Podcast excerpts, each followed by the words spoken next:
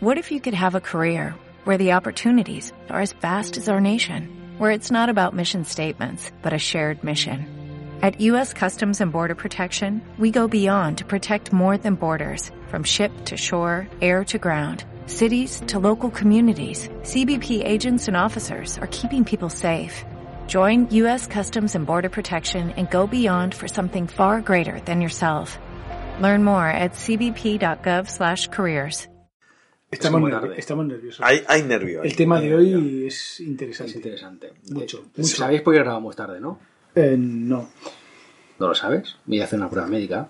Y antes Xavi me ha preguntado y he dicho, pregúntamelo en los micros, y así lo explico. Bien. Pero- José. ¿qué tal, ¿cómo ha ido la prueba médica?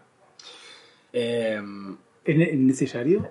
no, bueno, no, pasamos a otro, a otro lado, ¿eh? Ya saben todos los oyentes que no estás bien. Es mucho peor que no estar bien. Oh. Está la cosa mal, muy mal. No, Ah, no te mírate. Lo mío, lo mío era broma. ¿Qué, qué, qué No, pasa? no, no, si no, si no. si lo- que- A mí no me jodas que, que Si os interés, el lo 7 explico. también, ¿eh? Si, os de in- si- si os, si os interesa, lo explico. Si no, pasamos a otro, a otro No, tema. no, explica, vamos explica, a, vamos grabar no, el podcast. o sea, estamos ¿no? hablando. ¿Qué, qué pollas te pasa? En serio. Sí, me claro. levanto un día por la mañana y, eh, por lo típico, te vas a vestir y me encuentro con que tengo un pelo de la pierna. ¿Un qué? Un pelo de, un pelo de la pierna, de, de la pierna, de, la espinilla, de color verde. Ah, Ver- pero verde, digo, raro esto de verde. Pero verde rollo césped, de color césped. Verde Hulk. Sí, pero, pero eh, pelo, pero es un pelo. Un tal cual de la verde. pierna, sí. Y no, dijo, "Ah. Fuera. Fuera pelo. Y tiro a millas. Al día siguiente por la mañana, repito, y me encuentro dos pelos verdes juntos. Y digo, hostia, eh, eh, si no está pintando últimamente. Eh, No me, no, no, no me lo estoy creyendo, ¿eh? ¿No? Eso, eso me suena a historias de la cripta, ¿eh? Mm. No, pues no, me miro el pantalón, me miro si había rozado en algún lado y tal, no recuerdo nada. Y digo, bueno... No te habías ahorrado la nariz ni nada ese día. Mm, No, busqué entre el pantalón, busqué entre la ropa, busqué incluso entre, entre el edredón a ver si había algo y no encontré nada. Y digo, bueno, va, eh, tontería, me quito los dos pelos estos y al día siguiente me encuentro con tres pelos, y eh, juntos Nah, además. ya. Tres ya. ¿no? Tres ya, es que ese es el problema, tres ya dije, eh, eh, le dije a mi mujer, oye, esto igual eh, hay que mirárselo y ya, que estás tonto, no sé qué, que déjate de tonterías, vale ya la broma, y yo que no, que, que- que- a ver, que hay un patrón, me he quitado las dos veces los pelos y ha salido un- uno más, hay que mirárselo. Y pido cita en el- en- con mi médico de cabecera, que es una doctora. Y llego allí y le digo, mire, esto es lo que me pasa, que tengo tres pelos de color verde, pero verde clorofila. Y, no, y le explico la historia, uno, dos, al día siguiente.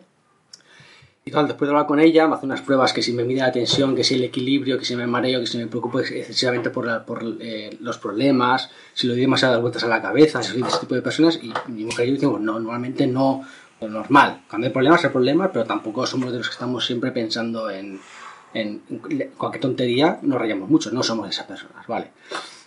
Y después me he visto y tal, después de enseñarle la pierna, y me dice, bueno, te voy a pedir un, un RM cerebral que sin contraste. Y yo, ¿en qué? O sea, ¿qué tiene que ver eso con, con los pelos verdes? Ahí está. Y, y, y- Pero son- digo, Yo ¿qué- quiero ver el pelo verde. Dice, dice ¿Tienes, que es ¿Tienes pelos verdes ahora? tres pelos verdes. ¿Están ahora? ¿Se pueden ver? Espera, espera, si lo explico ahora no...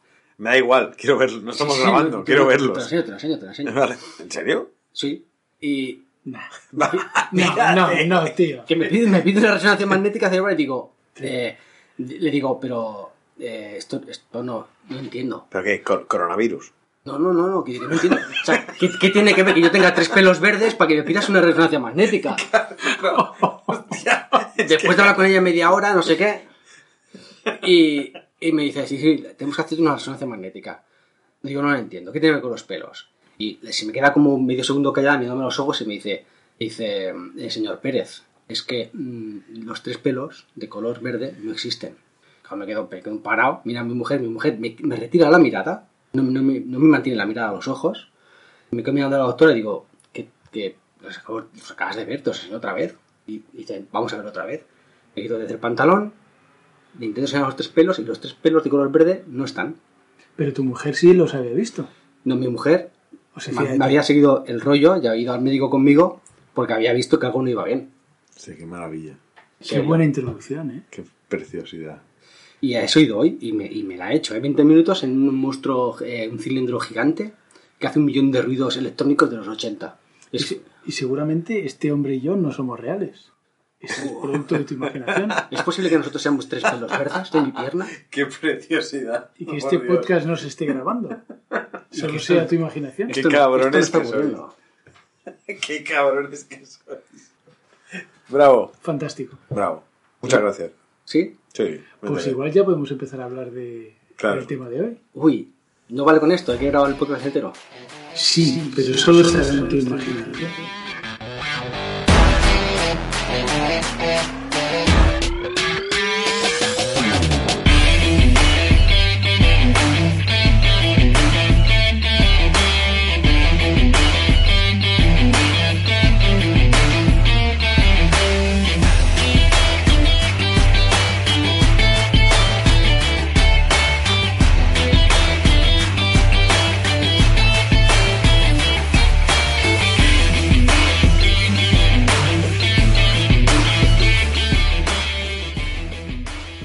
Todos y bienvenidos a Buenos, Feos y Malos, un podcast en el que habla- quedamos tres colegas y hablamos de lo que nos dice José Francisco. ¡Bravo! ¡Bravo! ¡Muy bien! ¡Bravo! ¡Hemos ¡Bravo! vuelto! ¡Hemos vuelto! ¡Eh! ¡Claro que sí! Aunque tengo que decir que la frase es incompleta. ¿Por qué? ¿Por? Porque el podcast no va de eso. El podcast, bueno, va de eso, pero el podcast, quiere decir que el podcast es de José Ramón.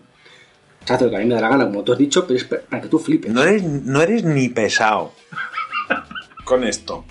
No eres ni pesado. Y lo, y lo que te rondaré morena. ya, ya lo sé. Pero es que, tío, ya, ya. Uy, pues te queda... ¿Pero por qué te gusta tanto esto? ¿Cuántos podcasts quieres, quieres grabar? Pues eh, tantos vas a tener. Estoy teniendo un déjà vu. Pero Esto lo hacemos ya, siempre. ya ha pasado esto, ¿no? ¿Esto ha pasado anteriormente? Sí, lo de decir, oh, cómo os gusta esto, lo que yo flipe, no sé qué. ¿Pero por qué?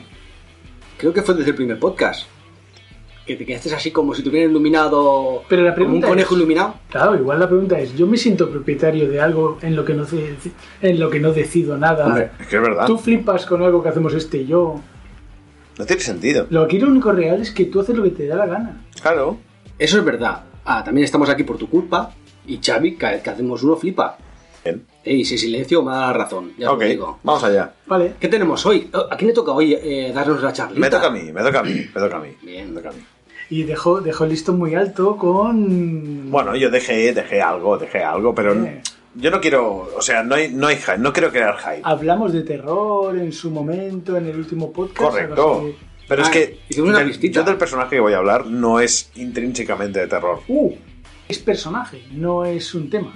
No es un tema, Ah. es un personaje. Bueno, referiste que era un tema de terror, de así como de misterio. no, es un, es un personaje, es una persona. Bueno, ya se va viendo la luz. Claro, claro, claro, hombre, hay que ir eh, Así desgranando. que es, un- es un personaje que posiblemente hace terror o ha hecho algo de terror.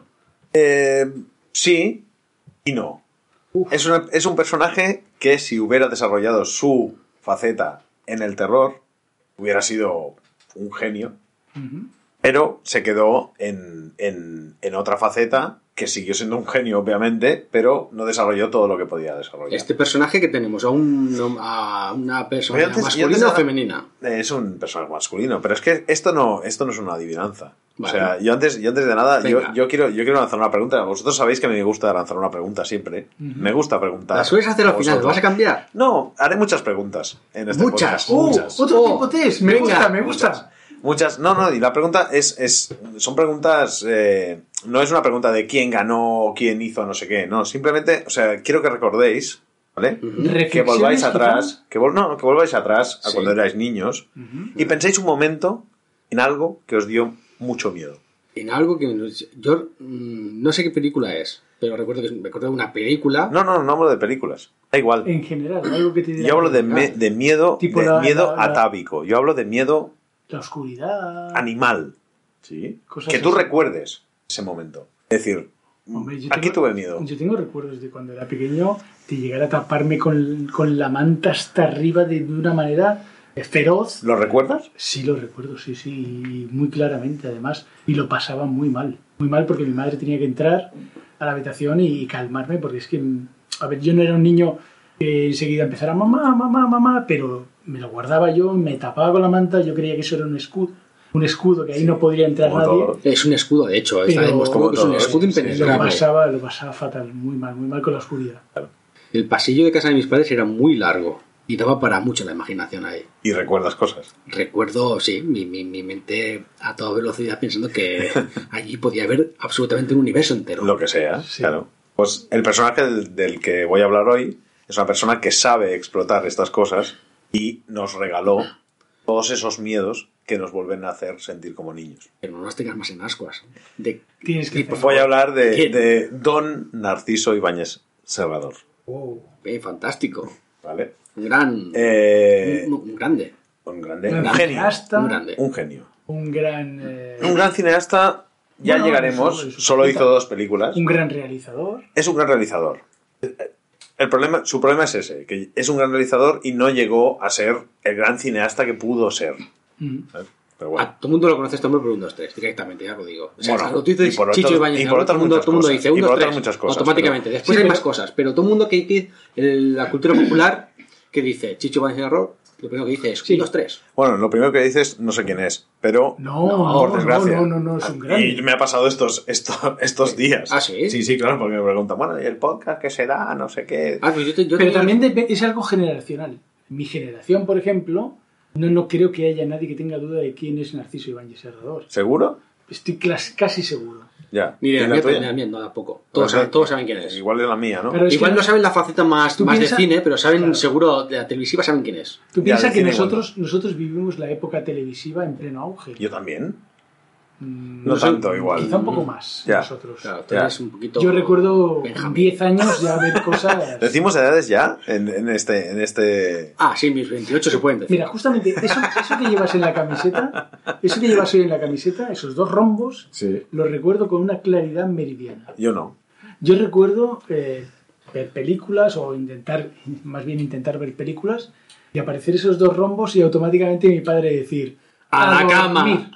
A mí me decía igual. A Con lo cual es, de la- es justamente de la época en la que yo tenía 12 años, 11 años, por ahí andaría. Ya. Pues Yo, eso lo recuerdo bastante. Yo eso no, yo eso no llegué. Yo también lo viví, eso de los dos rombos. ¿Sí? Sí, sí, a la cama. Ah, yo y no. yo, aún así, me iba a dormir, hacía un poquito, ahora sí que voy a hacer como si me iba, me quedaba detrás de la puerta y sacaba la cabecita, sacaba la cabecita por ahí por la puerta hasta que mi padre ya decía, ya está bien. Ya, pero igual, Y pero igual, o sea, el dos rombos era súper inocente lo que salía realmente. Eh, Pa- no, pero, pero para la época era algo muy... El uf, problema de los dos rombos es que podía ser tanto algo como eh, Erótico erótico, como, como de, de- como de miedo. Bueno, o como- Y si te quedabas detrás de la Realmente- puerta espiando cuando era algo de miedo, igual te ibas a la cama con Sí. un canguele y unas pesadillas que, que, que esa noche no dormías. ya. Bueno, a era, mí me pasaba, ¿eh? era contenido inapropiado para correcto. eh, Bueno, pues vamos allá. ¿Qué le pasa a nuestro si parece bien. Dos, pues bueno. Don Narciso Ibáñez Serrador nace en Montevideo el 4 de julio de 1935. Uruguayo. Uruguayo. Urugu- uruguayo, correcto. No me sale bien. Lo he Uruguayo. intentado antes, uruguayo. Vale, ok. Sí. Eh, su padre, don Narciso Ibáñez Menta, que ya grande, llegaremos a él, grande. y su madre, Pepita Serrador, argentina, actúan juntos por toda Sudamérica. Después de una vida sin tierra, ellos no, o sea, se movían por toda Sudamérica, eh, nu- nunca llegaron a echar raíces en ningún Pero sitio porque se movían tanto. por, por las obras de teatro que hacían. Ah, eran. Eran una pareja de Bueno, cómicos. vale. tenían una compañía de variedades, si no me Correcto, equivoco. sí, tener una compañía de Eso vari- hacía que estuvieran Claro, y itinerantes. eso en, en- en algunas entrevistas más de mayor de, de, de Narciso Iván Serrador, él decía que, que al no tener nunca una patria ni una tierra, él no sentía ningún, no vibraba con ninguna bandera ni con ningún himno. No tenía ninguna Él siempre arraigo, decía él verdad, no, sí. no tenía ningún arraigo, o sea, por eso le daba exactamente igual hacer televisión aquí que donde fuera. Que en Argentina o Chile, da igual, ¿no? Entonces, eh, su, su primer contacto con el cine es, es algo muy, muy significativo. Es en Argentina, con 8 años, en 1943, él dobla a tambor en Bambi. Oh, qué, oh, Oh, pero eso no qué bueno, ¿eh? La voz de tambor en Bambi de 1943 es Chicho Iván Serrador. Sí que es cierto que tiene una voz muy peculiar. Pues es Chicho. Tiene muy poco acento sudamericano, pero lo justo para reconocerlo. Exacto. Como lo cuentes, pues, como. Está el corte, si lo, lo- lo corte. podemos buscar, lo podemos poner, Sí, si está. queréis. Y es, es bastante curioso y es, es Chicho con 8 años a- haciendo de tambor. Hicieron? ¡Mira! Se hizo duro el agua. Durante su infancia, ya, o sea, después de los movimientos y de no parar en ningún sitio, le diagnostican una enfermedad que es la púrpura hemorrágica. ¿Cómo? La púrpura hemorrágica es una enfermedad Púrpura hemorrágica. Púrpura hemorrágica es parecida a la hemofilia. Sí, es una especie de Va a hemofilia. venir, va a venir una canción la de Purple Rain de, de, Purple. Rain, Purple Rain. ¡Oye la cabeza! O- Os digo que busquéis cualquier excusa para cantar. No, hacía tiempo que no cantábamos, pero esta ha entrado bien. Es que Pero- venía a cabeza sin querer. No, pues no pasa nada. La púrpura hemorrágica. Púrpura hemorrágica. Es Púrpura. como la hemofilia, ¿vale? O sea, es como eh, Si te toca- cualquier golpe, cualquier pequeña herida, la sangre no coagula igual que en una persona que no tiene púrpura hemorrágica y pues los hematomas son muy grandes, eh, mucho. el sangrado es extremadamente largo. Da, pa- da papel y esto ya, ¿eh? Bueno, no, lo que daba en su caso era mm, no iba al patio en el colegio, eh, cuidado con el niño, cuidado con el niño, que no se haga daño, que no se dé un golpe. Voy a arriesgarme a hacer un spoiler. ¿Y, Y- nos salió una plantica de interior?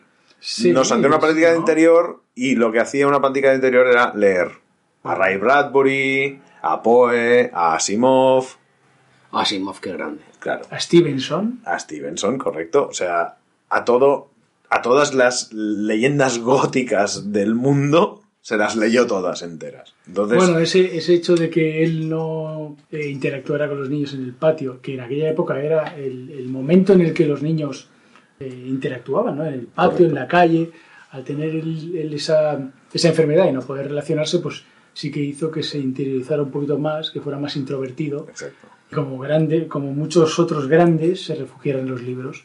De ahí que tuviera esa inspiración que empezó a formar desde muy pequeño. Es que era, era, era, es que era un genio ya desde casi, casi, desde es que dobló a Tambor en Disney. Eso, Bueno, yo, yo- no lo sabía, yo todavía lo estoy asimilando. claro, claro, es que es ese dato, ese dato es loco. Sí, Claro, claro. Bueno, luego hizo un montón de cosas muy chulas. Alguna- Él- él- a él- ver si entra y, Él y era, os digo, él era un actor también, o sea, él salía en todas sus producciones, salió hasta que se cansó. hasta que se cansó, correcto. Bueno, seguimos un poco si queréis. Eh, a los 18 años, para superar sus miedos, o sea, él, he estado leyendo, eh, escuchando muchas entrevistas de Chicho. y O sea, él- él no solo se recluía cuando era pequeñito por culpa de la púrpura hemorrágica. hemorrágica, sino que le pilló, me está diciendo que le pilló un poquito de miedo al, al rollo de socializar. Sí, claro. esto. Sí, bueno, o sea, era un niño, era una persona retra- introvertida, retraída, le costaba. ¿Y a los 18 llegó a la, llegó- sí, llegó a la conclusión que dijo, bueno, o, o la vida me come o yo me como la vida. Y, la- y la anécdota que él cuenta es que él despierta, sus padres se separaron con cuatro años, ya no, su padre Ah, vale.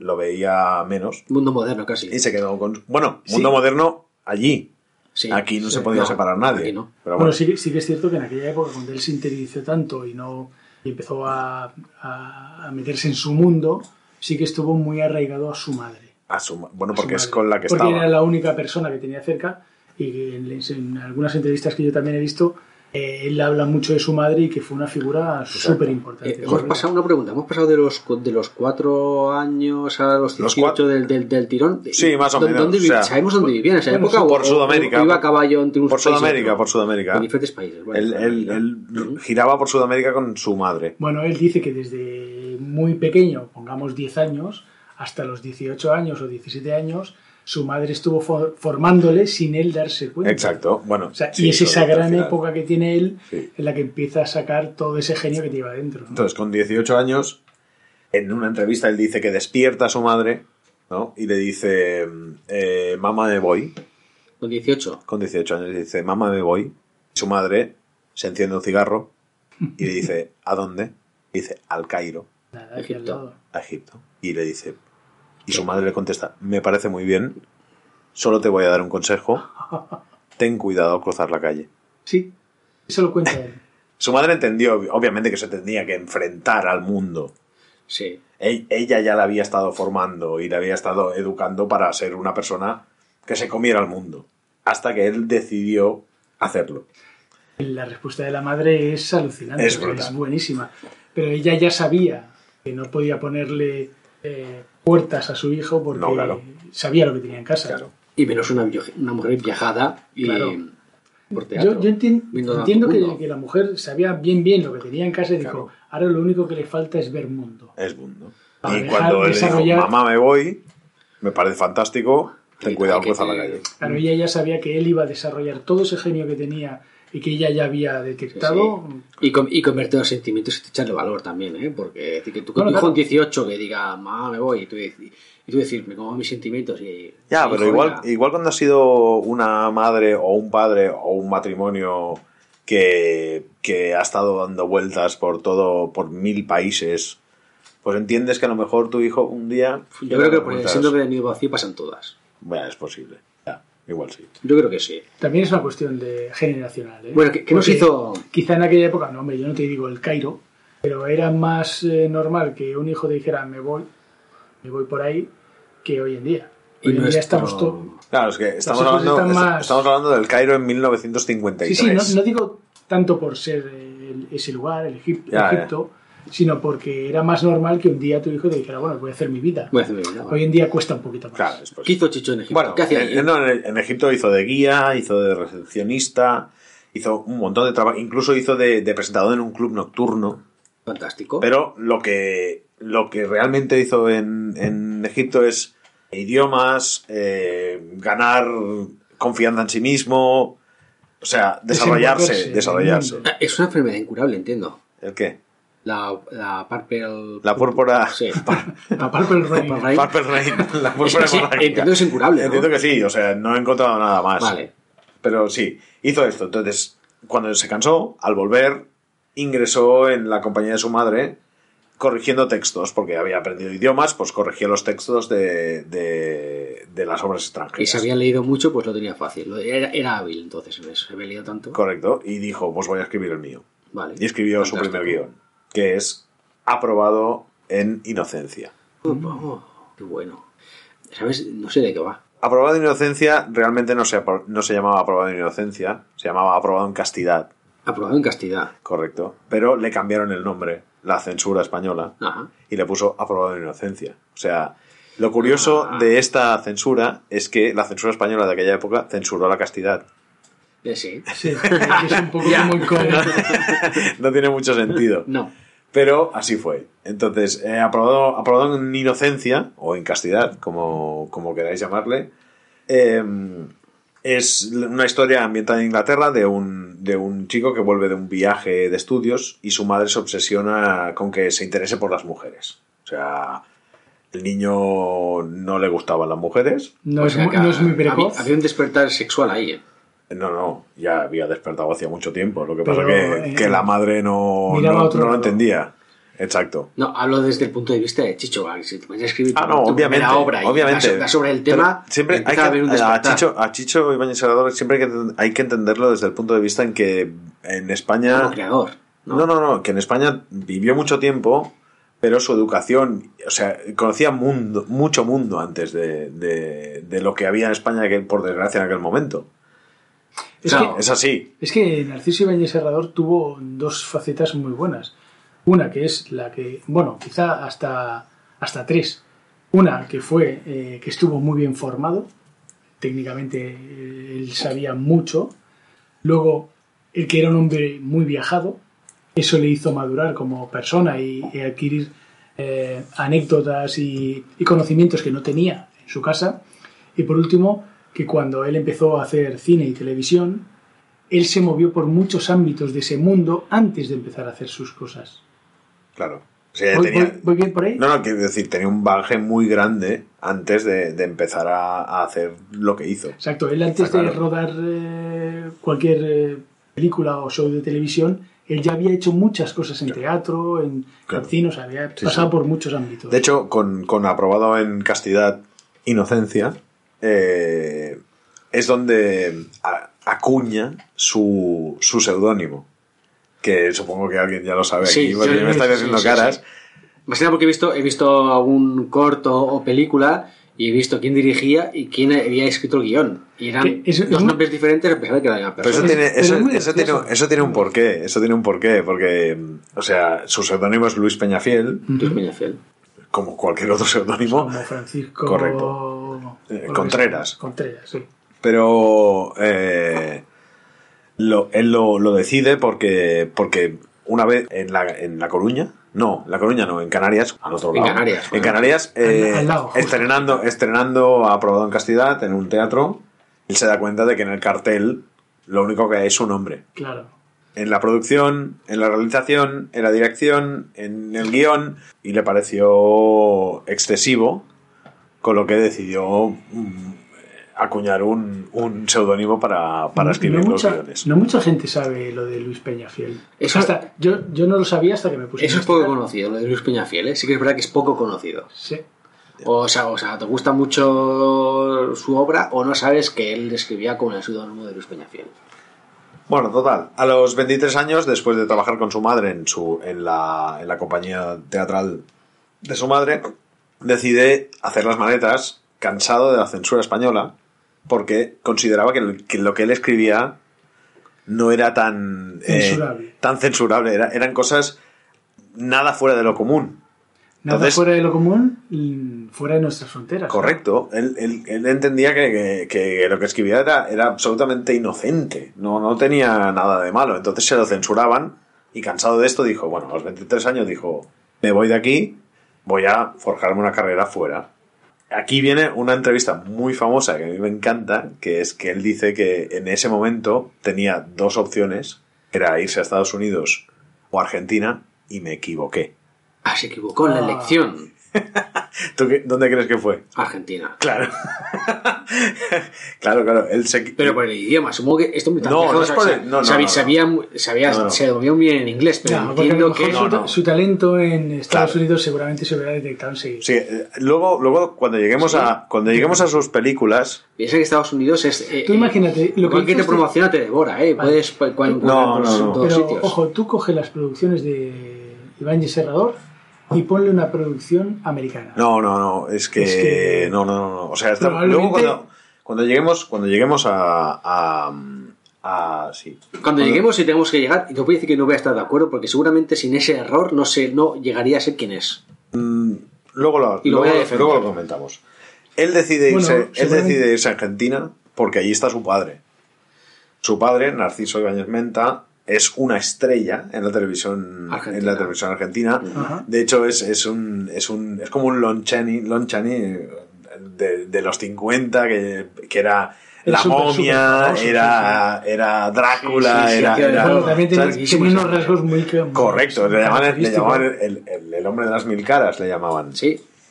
a su padre. Y él decide irse allí y empezar una serie en la televisión argentina de los clásicos de terror, que después se convierte en, en película que se llamaba Obras Maestras del Terror, con su padre. Ajá.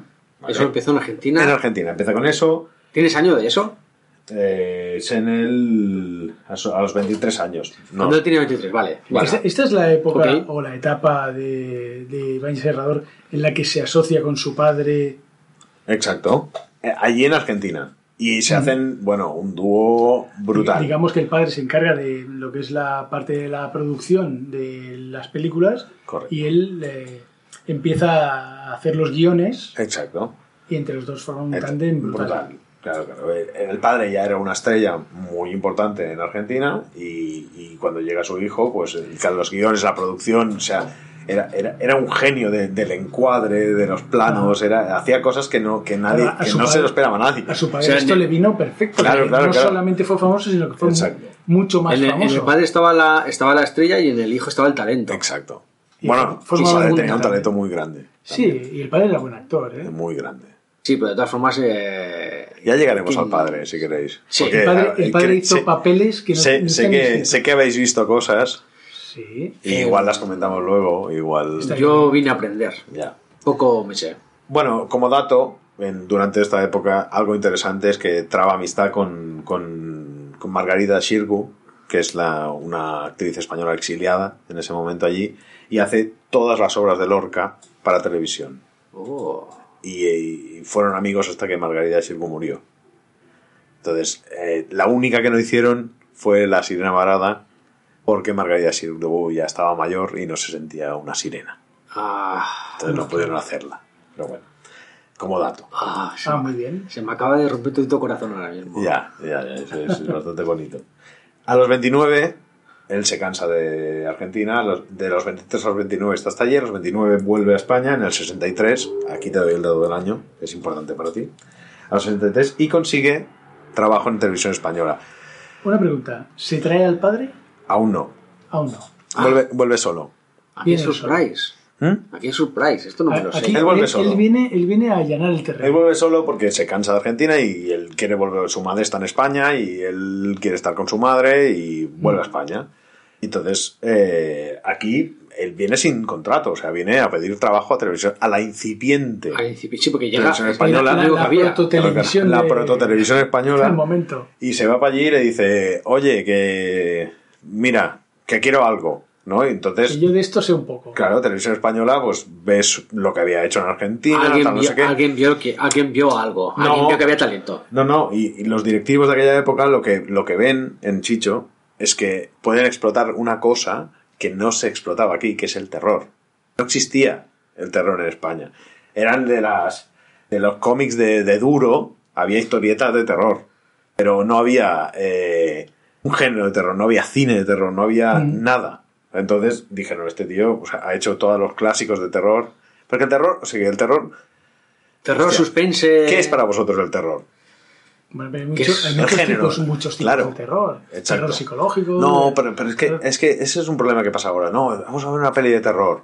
Y el terror, la gente se cree que es sangre y vísceras No, y cosas no, no, locas. no. No, el terror, el terror es, es, es, es una sombra en una me- pared. A mí me asusta más. Sí, el terror es una, es, es una sensación Correcto. in- de inquietud, Es que esto de no saber qué te, qué- qué te va a pasar, y aún- pero sabes que va a ser algo malo. Claro. Pero Bueno, no sabes qué va a ser. Porque Exacto. me- estás experimentando un sentimiento de, de, de- de soledad, de, de no saber enfrentarte a lo que ocurre. Exacto. De no saber manejar esa situación. Entonces, Así es. eso te produce una angustia Vale. que es lo que se traduce Claro. en terror. Es como sabes que hay un, hay un peligro latente, que a lo mejor no te puede afectar, pero sabes que hay un peligro latente, y a ti te inquieta, y estás nervioso todo el tiempo, pensando en qué me puede pasar Claro. o qué va a pasar. Eso es el terror. No, Para no, mí claro. el terror es esto. Los seres humanos somos inseguros por naturaleza. Pero cuando vivimos en un entorno controlado, donde sabemos que no nos va a faltar el agua, la luz, eh, todas las comodidades que a, a día de hoy tenemos, ¿vale? Estamos en un entorno seguro y nos sentimos bien. A la que nos falta algo primordial, empezamos a sentir ese miedo. Y es más por ahí que no el, el típico terror de monstruos, de... Sí, eso también da mucho miedo, porque al final es algo que no puedes controlar. Alguien que viene a matarte, un monstruo que aparece desde la pared, pero todo se en Pero yo, yo creo que ahí es donde entran los cre- donde los creadores tienen eh, se descubre que tienen talento porque tú en nuestra época moderna en nuestro mundo nuestro primer mundo no nos falta casi de nada. Estamos mm, nos sobra de todo de- hecho. Ese es Pero, nuestro sin mayor embargo eh, a nuestro alrededor hay, hay algunos creadores que son capaces a través de libros eh, eh, novelas gráficas cine televisión que son capaces de hacernos pasar un ratete de miedo. Bueno, pero, pero porque yo creo que el, el terror va evolucionando con las épocas. Hace 100 años el terror era que viniera Drácula a morderte el cuello. Hay diferentes géneros. Hoy en día eso te da prácticamente te da risa. Que Bueno, venga un señor con depende de unos colmillos, bueno hay, pues igual te da risa. hay, hay series modernas que Pero- ojo cuidado con, pero con- cuidado. con- con Drácula eh ves series eh, en las que te proponen un mundo distópico en el que falta de todo, en Ya. el, en el que no te puedes mover eh, Es verdad. y estás ahí como encorsetado sin poder salir de tu casa porque, claro, Hay algo que te acecha fuera. y encima no Claro. saber qué es, eso es lo peor. Ahí está. El no controlar la situación, que al final lo que veníamos Correcto. diciendo. Total. Chicho llega a España, consigue ¿Para qué, trabajo. para qué en- vas a preguntar, eh, Xavi? en Uno televisión pregunta si te atreves. No pregunte porque Tengo varias más. Siempre, cada vez que pregunte pase así de largo. Tengo es varias que preguntas más. sabes tú Ah, no, que es no. fantástico. Nosotros nos liamos. Yo he ¿eh? venido Sí, a esto, sí. yo he venido a esto. Total, le dan dos programas al principio. Un programa que se llama eh, Estadio Estudio 3. Estudio 3. Estudio 3 que era, era como un cajón desastre que tenía televisión española y era como que podía hacer lo que quisiera. ¿Qué hacemos con esto? A Estudio 3. No, sí, lo ponían las ahí y él no hacía cosas. pues, para Estudio 3. Lo hacían cosas y si gustaban, pues igual hacían un programa. Era como un, un cajón desastre. Tenemos esto aquí. Ah, era el Y- lugar donde se hacían pilotos. Exacto, sí, cosas Pilotos así. Y si ha a gustado a la audiencia, pues igual. De aquí hacían puede salir un programa. Correcto. Ah, o eh, Mañana puede ser verdad, que era de ciencia ficción absoluta. Ese, Eh, ese es el programa que hizo justamente, o la serie que hizo antes de Historias para no dormir. Correcto. Sí, porque, bueno, no quiero adelantar nada porque eso es cosa Sí, tuya. sí, has adelantado un no, spoiler como una catedral. Ya, ya lo has lanzado. No, no, no, no, no, para nada. A ver, eso, yo creo que es una de las obras ¿No? más famosas de este hombre. No, sí, Sí, claro, obviamente.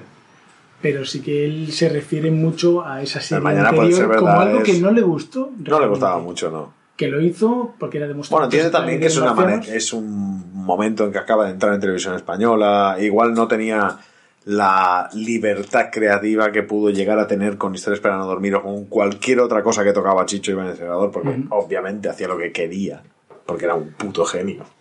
Pero, pero es verdad, o sea, en Sí, ese momento, con 26 años, tú llegas allí y te dicen, no, has de hacer, pues mañana puede ser verdad, ok. Y intentaba meter sus pequeñas licencias, Estaba pero un poco, un poco encorsetado. más encortes, más encorsetado. claro.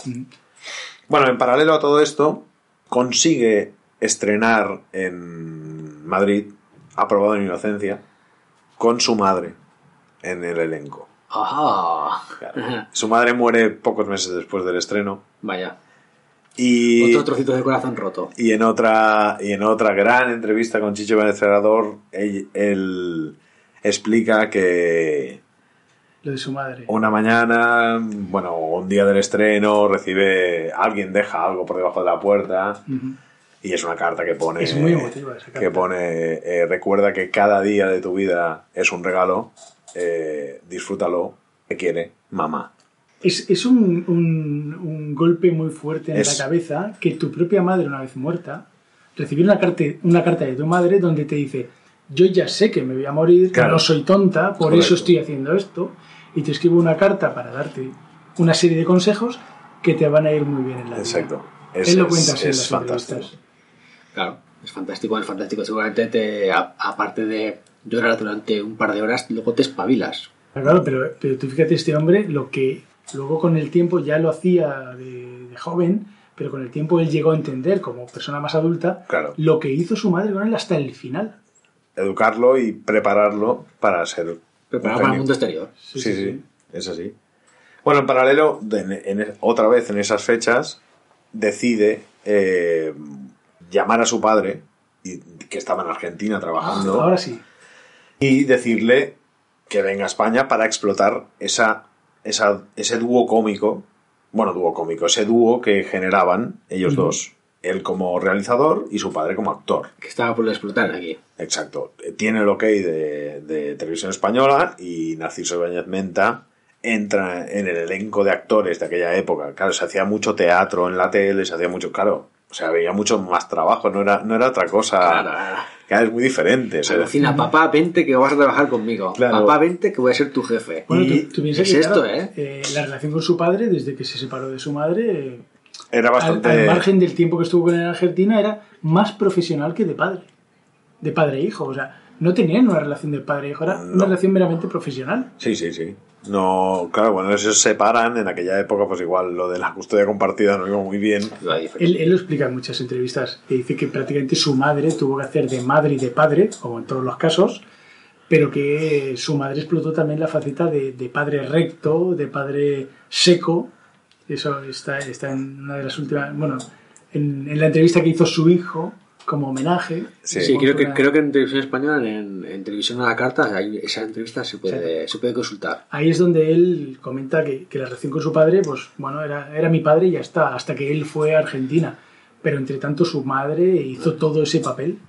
Vale, entonces Chicho se da a, señor- a su padre, al señor Menta, a Y España. empiezan, vamos, lo que empiezan hicimos con en algo. Lo vamos a hacer aquí. empiezan, empiezan con algo tan, tan básico en el terror como es El corazón del ator de Edgar Allan Poe. Oh, me Oh, encanta ese que es, es como es, es una obra Os- os maestra a- os tanto a- literaria eso, como es, eso es un relato es que, psicológico. es que me estoy emocionando Os solo voy, a, de, de- os voy a confesar, os voy a confesar que sabía que esto iba a salir en el podcast, que tengo todos los cuentos de Alan Poe en mi, en mi librería y que llevo toda, toda la semana pensando, coge y léetelo que son nada 7 8 páginas, no son da más. ¿Y qué Me te da ha igual. parecido? No lo he hecho. Oh, pero sí es increíble ese. Se me ha quedado por hacer, pero al encontrar el podcast paso de vosotros y me voy a leer. Aquello- No sé si voy a decir una barbaridad, pero creo que eh, ese esa especie de, de episodio, capítulo que hicieron del colador. no estaba eh, dentro de historias para no dormir No, no, era, era iba aparte sí. del corazón del ator. le pusieron otro nombre, que era no sé qué de las horas. Se llama. eh, empieza con El último reloj. El último reloj. Por temas de Sí, copyright de la Sí, época, sí, sí, supongo. Pero sí, se llama El último ese- reloj. Ese relato está- Hay muchos cambios de nombre durante en estos capítulos, pero ahora lo veremos a todos. Pues no te Bueno, vamos a decir de qué va, porque te no, no, no, no, por favor. no Y ya hay un salto. Trabajaba mucho, Chicho, pero me voy a los, a los milestones, como. ¿sabes? Aquella- aquellas cosas. Grandes que es- titulares, Exacto, que es que ya empieza con. En 1966 se estrena Historias para no dormir.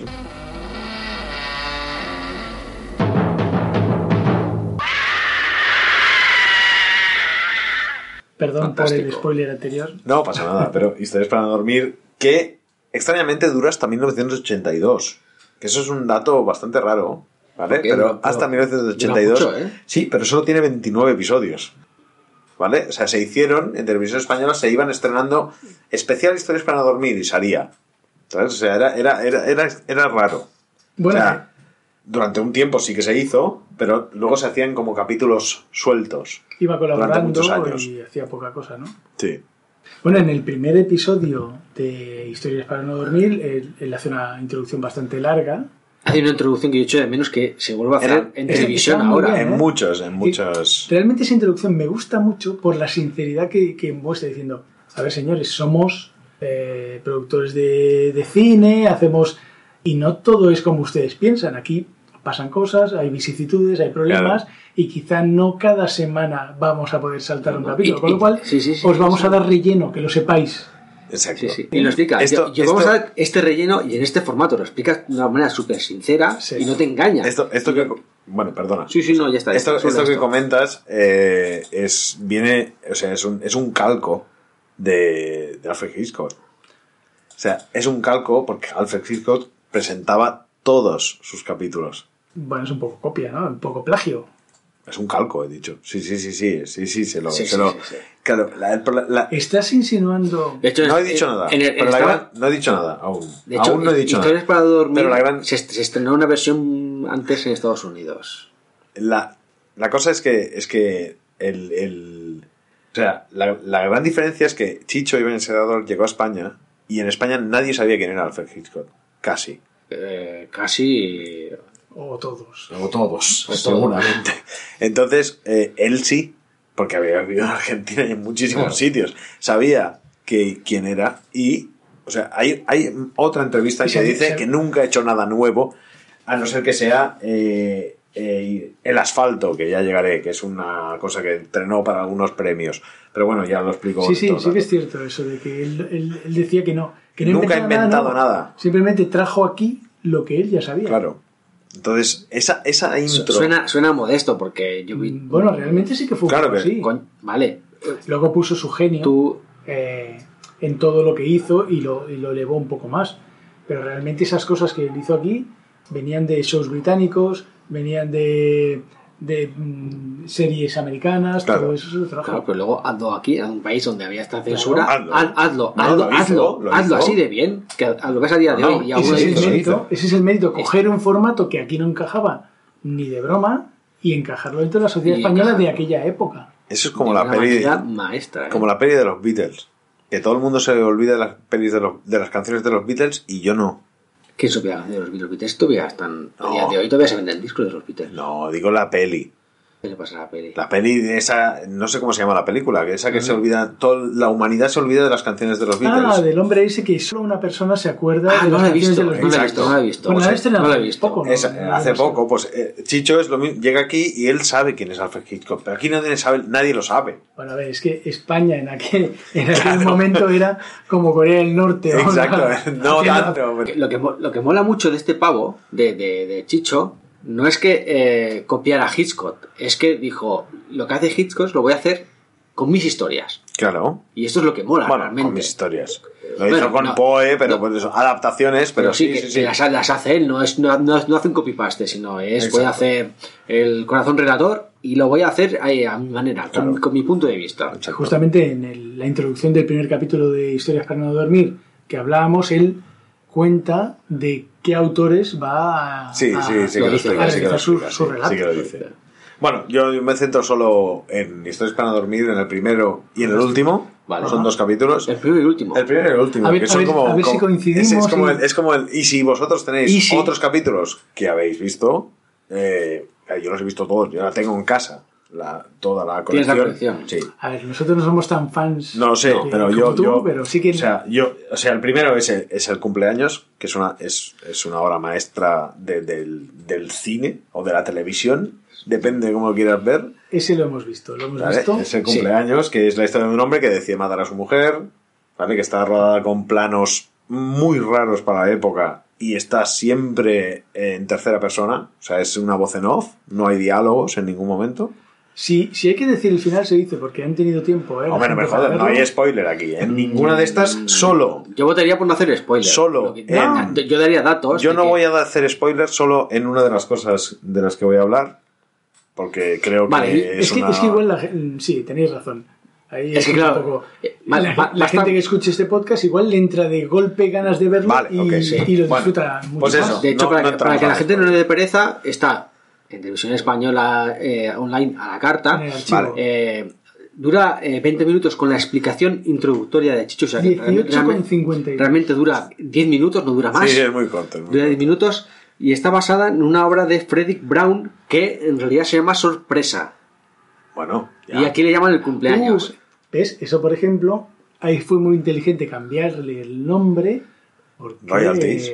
Cuidado. No, no, no, no. A mí ese nombre para ese episodio me parece un spoiler ya en sí. Sí, Sorpresa me parece un Ya, spoiler Sí, también. es posible, Ah. es posible, sí. sí Y el sí, cumpleaños- es como vez lo has visto. Sí, tienes razón, sí, dices, sí, sí. "Oh, pero ¿cómo le pones ese nombre? Ya, ya, no puedes ponerle eso, ya, ya. Bueno, pues este es el primero, sin Este spoiler, primero. sin spoiler, Sin y el último spoilers. es el televisor, Oh, El televisor.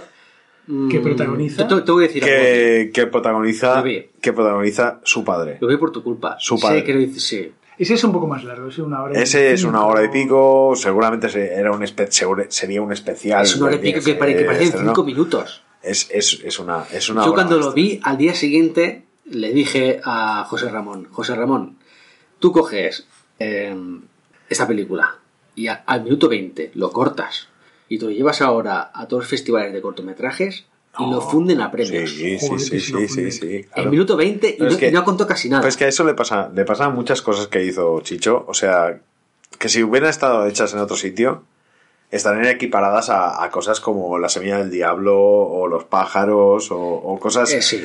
a cosas muy, estar- muy grandes. acuerdo O sea, Just- justamente en el televisor, no todo el mérito es suyo. Porque ahí su padre hace un papelazo. es que su padre era, era una, era, tiene era una un de actorazo. lo- a, a mitad del capítulo tiene una cara de loco Sí, brota, brota. que dices Brota "Uf". muchísimo. Sí, es, un- es una, es una evolución O brutal. sea, ves, que, ves que se nos está yendo. Sí, sí, y lo hace sí. muy bien. Pero sí, Y sí. pero te lo, te lo comes con patatas que- porque te lo crees, te crees Sí, que sí, te crees sí. esa evolución porque está muy bien hecha, ¿eh? Sí, sí, y da rollo, y, y lo que hace mucho, y, y igual si, si, si lo vemos gente de nuestras generaciones, ya me entendéis, Sí, sí, sí. es que conectas mucho con esa casa. Porque entiendes Los la vida en niños, esa los época. hermanos. Conectas o sea, con la vida el- de tus padres, ¿no? Correcto, es, esto Tú has lo- vivido lo un poco de- entiendes. un poco no, eso. no lo has vivido tanto, obviamente, poco, como, no tener tele. Yo siempre he tenido tele en mi casa, pero Bueno, no la hemos en blanco y negro. Claro, no la disfrutas tanto como, que- como sabes es que que la disfrutaron tus claro, padres tío. o tus... Es que tú estás hablando con un tío que ha tenido tele, tele en blanco y negro y que ha visto cómo el técnico llevaba una televisión de color a tu casa. y flipaba. Que si flipaba, era una Grundig. Y aquello era increíble, ver color. Yo tendría 10 años, pero sí recuerdo esa imagen. 10 10 años. Pues sí, claro, es verdad. No sé, digo 10 años porque No, más o pero menos. más o menos. Pero yo recuerdo que las televisiones que había en aquella época eran de dos, tenían el UHF y el normal, y de- eran dos roscas, Ya, nada ya. más. Entonces, cuando llegó el señor, se llevó esa tele y nos puso un armatoste digital, por- y decían digital porque, Porque le los el botones solo, solo había que tocar. Y esa- esa- somos de la generación que hemos vivido ese cambio. Un poco, sí, un poco más yo, Vale. que uno ya está ya más mayor. No, pero bueno, lo que quería decir era eso, que conectas con, con esa familia, conectas con, con, con esa ciudad, incluso con, el, con el- Sí, esa persona que va a trabajar cada día, ese padre de familia. Sí, Claro, hay, las hay un madres, límite donde lo entiendes. las madres en ese momento, por, bueno, por, por, por desgracia no trabajaban la Era la mayoría for- era la y forma estaban en casa normal. y entonces él va a trabajar y vuelve y hostia la forma entiendes eso Y tienes ¿sabes? la comida y conectas preparada, la conectas cena, mucho claro correcto ¿Sabes eso. lo que me hace volver mucho a, a esa época De hecho- de hecho- cuando veo esos capítulos? El papel pintado de las paredes. Eh, Oh, sí, qué bonito. sí Eh, sí se Ah, qué, boni- se qué ha puesto- bonito Se ha puesto de moda otra vez, ¿eh? Se ha puesto de moda otra vez, cuidado. infancia, Sí. Pero Y hecho, Montón. oye, os voy a decir una cosa, eh, con ese tipo de películas conectamos más eh, nosotros, porque nosotros éramos el espectador de aquella época, que nuestros padres, que eran los protagonistas. Claro, es verdad. Nosotros conectamos más que ellos. claro claro sí sí para ellos era la vida normal. Era Sí. lo, lo que vivimos nosotros ahora, era lo que vivían ellos. Después de, de, de estos este impasse de El tele- historias para dormir el que no bueno fantástico. historias para dormir que duró tantos años eh, televisión española le pide que mm, que haga unas unos capítulos no eran películas que eran más cortas que unas películas para para para premios internacionales Televisión Española necesitaba que ser reconocida internacionalmente en ese momento. Con- bueno, Televisión Quería Española. Televisión Española y España. Sí, era, era, Entonces necesitaba, necesitaba era que... a nivel nacional, todo. Exacto. Entonces se tenía que, que- que hacer cosas para que lo viera Europa. ¿vale? Sí. Entonces le, le encargan mm, hacer algo que gane premios. Hizo dos cosas. Una que es el, el asfalto. El asfalto es un, es una, es una, bueno, es que no es una película. No la he visto, he visto un vengo en blanco. Aquí, aquí venimos a, a ver qué es eso. Es que Sí, no, es una película, es otra cosa. Es un mini corto, ¿Cuánto dura? Más o menos. Orientativo, una hora. 20 minutos. 20 minutos, corto. 20 Es un corto. Está grabado como un cómic. O sea, todos los que os mola Sin City y estas mierdas. Lástima no es visto. Top ¿eh? City, está muy en el Top City. ¿eh? Sí, ya, Aquí- ya lo sé, ya lo sé. Yo de- de huello a quien se meta con esto. No, no, nadie de huella, nada. O sea, si yo te digo que está grabado en ese año como un cómic. ¿Las veis ahí en mi sí, estantería? sí, sí. Ahí están, Y, arriba. o sea, es, es como, es una persona que, que, ver, cae en un, en un, que están arreglando una calle y hay un, un cuadrado con, con asfalto típico de obra, ¿no? De Y se mete dentro y se queda atrapado Ajá. en el asfalto y no puede salir. Es como un poco la cabina. ¿Y la Oh. gente no le ayuda? Mm, Sí, pero aquí lo- la gracia que tiene, sí, van y intentan sacarlo y no pueden. Entonces tiene que, tienen que ir a pedir ayuda y es una crítica a la burocracia. O sea, porque llegan allí y dicen, Ah. no, me tiene que traer una copia por triplicado. Para y les cantan a- por triplicado, por triplicado. Es, es muy rara, ¿sabes?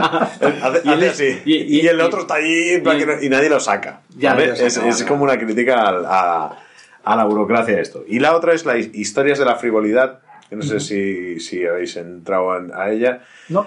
Historias de la frivolidad es un es, es otro pseudo capítulo película que trata de un grupo de mujeres que luchan contra la frivolidad del mundo. Para ellas la frivolidad del mundo son las, las parejas que no están casadas, las madres solteras, todo esto. O sea, Entonces, eh, era bastante, le- le era bastante- orientado al país donde estaba viviendo en aquel momento. Correcto. Sí, pero, pero Todo lo que es era muy extraño que políticamente- No lo he saliera- visto, eh, pero Si las ves, eh, es, es curioso de ver y que llegara donde llegó. Porque ah, dice cosas que, que son para la época, si te metes, dices. estaba al límite, jugaba al límite. Muchísimo. Muchísimo. Para la época, muchísimo. Me está Sí, claro. mucho trabajo, ¿eh? Bueno, míratela. Bueno, Bueno, asfalto y esta, venga. vamos al 69. En el 69, 69.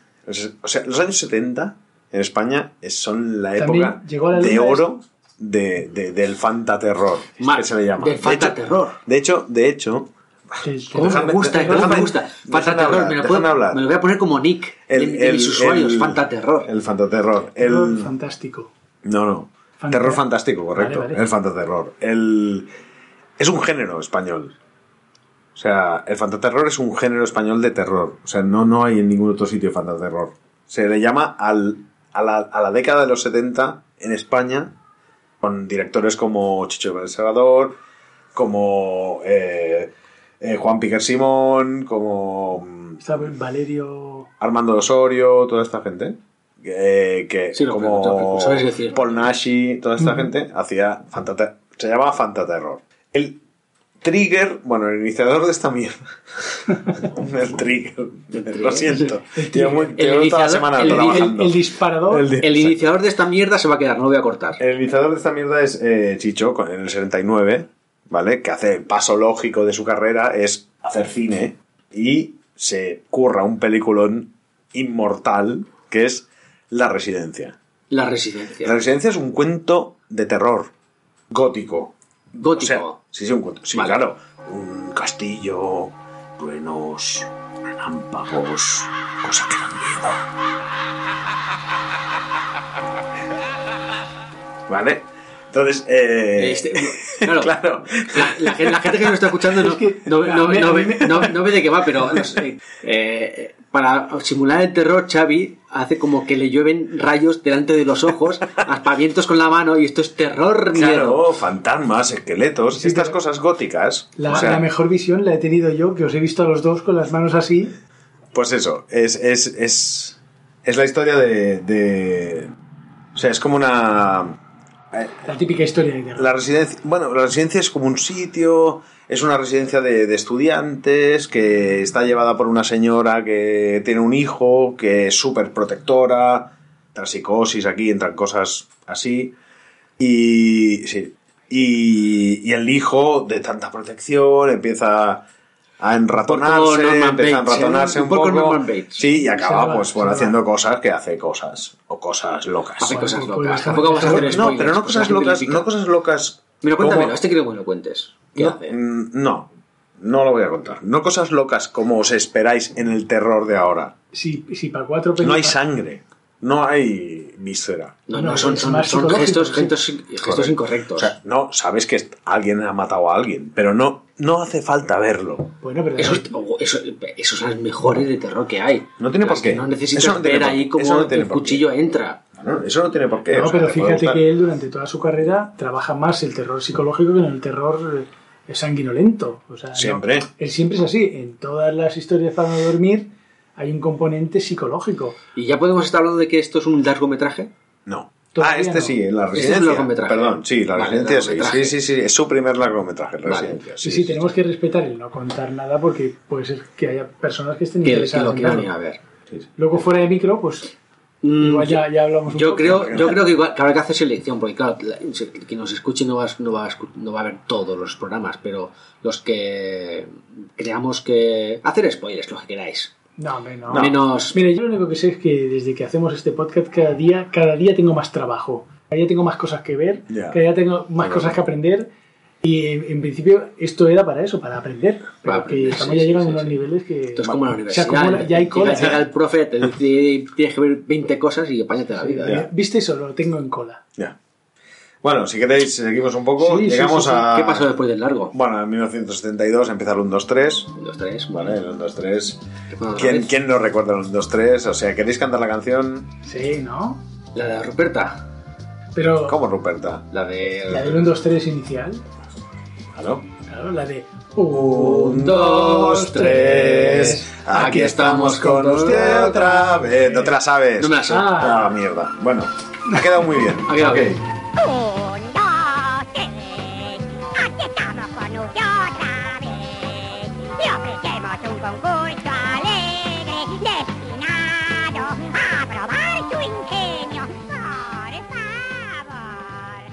Claro. Seguimos. Es que sí. Entonces, que- sois bien, no acabáis nunca. Vaya basura, ¿no? Nosotros os lo dije. Os lo Hay dije que que saldría mal. Vale. Total. Eh, un, dos, tres. Un, ¿vale? dos, tres, Yo, yo, te- yo de un, dos, tres os traigo. eh, Ah, yo simplemente. tengo- espera, espera. Vosotros tenéis cosas, pero yo lo único que quiero decir de un, dos, tres son sus presentadores Venga. y una anécdota. Venga. ¿Vale? Pero, Presentadores. pero yo voy antes, porque tiene mucho que ver con lo que acabas de decir. No te quiero... Joserra antes, venga. Por favor. ¿Qué pasa? Es que es una cosa que he averiguado esta tarde y Sí. me, me ha petado la cabeza. ¿Ah, sí? Sí, estaba escuchando la canción del 1, 2, 3 y tiene una... Sí, pues voz- te la podría haber aprendido. Sí, yo me la he aprendido, lo Ah, que... Sí, para la- que el que no se ha aprendido soy yo. Pero escuchando la canción y escuchando a la Ruperta cantar, digo, hostia... ¿La aquel- Ruperta o aquel- la Botilde? ¿Cuál No, no, la Ruperta. La Ojo, Ruperta. Voy, voy al principio de todo. Al Y digo, uy, aquí hay un pequeño acento. A mí me da que sí. Y he empezado a buscar quién cantaba esa canción. ¿La de la Botilde o ru- La, de la Ruperta. la de la Ruperta? La voz A es- que no la voz- la sabéis voz es quién igual, ¿eh? cantaba la no canción importa. del 1, 2, 3. Ah, sí. Chicho Ibáñez Serrador. No jodas. Hola. Y es Me- la voz de tambor. ¿Y sabes por qué? Porque tiene un deje sudamericano en uno de los tonos de la canción y he dicho, a que va a ser él, efectivamente. Es él, y el truco, para que no se reconociera que era él, lo que hacían era acelerar, los técnicos de sonido aceleraban la canción, la grababa bastante lento, y aceleraba la canción, y entonces no se notaba que era él, pero en un deje del acento, digo, tiene que ser él, y efectivamente este es él. José. Un, dos, tres. Aquí estamos con otra vez. Oye, eh, José, Bravo. Gracias por este regalo. Bueno, pues ya he hecho Qué mi aporte bueno. y yo ya me puedo ir a casa.